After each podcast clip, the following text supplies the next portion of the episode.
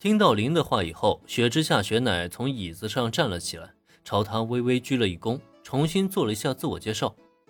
哦，雪之下家的二女儿。嗯，我的未婚妻。哎，等等，未婚妻？哎，不是，等一下，未婚妻？我什么时候有了个未婚妻啊？我怎么不知道啊？雪乃的自我介绍可谓让林恩石破天惊。自从来到这个世界第一天见到小兰起，他就已经下定了决心，一定要把小兰追到手。可结果倒好，他才好不容易提升了小兰的好感，拉近了与她的距离，可莫名其妙的自己就多出了一个未婚妻来，这是要闹哪样啊？最关键的是，小兰还就在旁边目睹了这一切，这不是给他搞事情吗？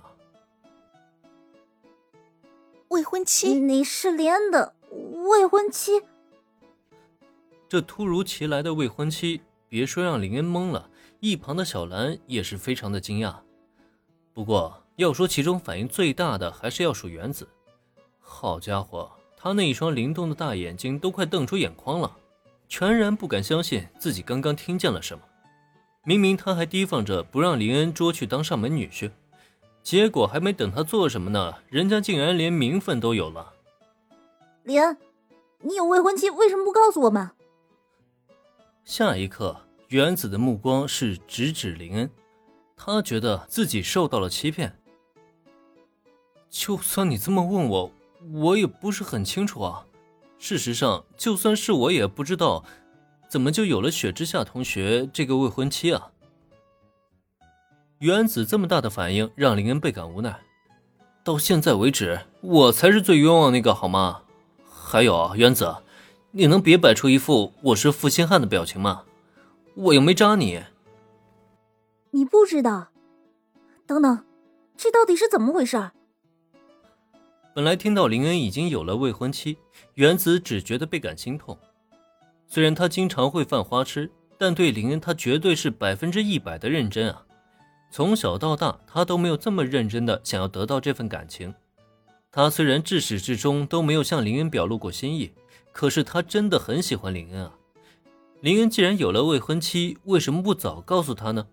至少也能让他放弃一段无疾而终的恋情啊。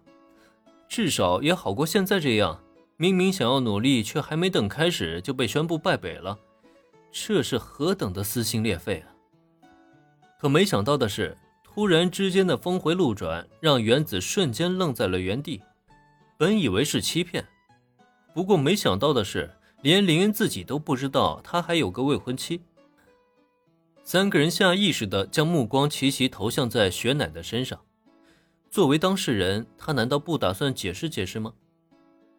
这是林恩同学的祖父林大人亲自安排的婚约。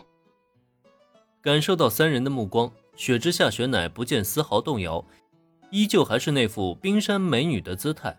淡然的从他嘴里说出了真相。祖父，雪之下雪乃的解释让林恩立即想起了记忆中那位老人。当初原主可是非常义愤填膺的拒绝了对方的邀请。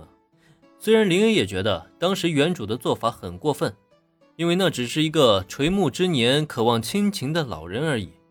可现在这么一看，这种强势的做法，当年原主的父亲会逃离家族。貌似也就是能理解的事情了。哦，原来如此。如果这样的话，那我就明白了。不过雪之下小姐，不知你是否知道，我的父亲呢，早就带我脱离了林家，而我现在在父亲遇到意外事故之后，也没有打算重新回归家族了。所以，我那位祖父给我定下的婚约，放在我这里是不生效的。心中斟酌了片刻。简单整理了一番措辞的林恩开了口，就像他所说那样，林恩现在跟原主的家族没有半点关系。那位老人给他安排的婚约呢，只要他自己不认可，也没有人能够强迫他。所以，即使雪之下雪乃以未婚妻自居，他也大可以不承认。说得好，林恩，像这种包办的婚姻实在太恶劣了，我们必须反抗，抗争到底。林恩的这番话出来，还没等对面的雪乃开口，一旁的原子就立刻蹦了出来。没办法，这话真是说到他心里去了。同样豪门出身的原子，自然也有他的苦恼。虽然联姻这种事情放不到他身上，但原子的姐姐也面临同样的境地。只可惜，相比于勇于反抗的林恩，原子的姐姐就真的是逆来顺受了。本集播讲完毕，感谢收听，免费不易，您的评论与分享是我坚持下去的最大动力。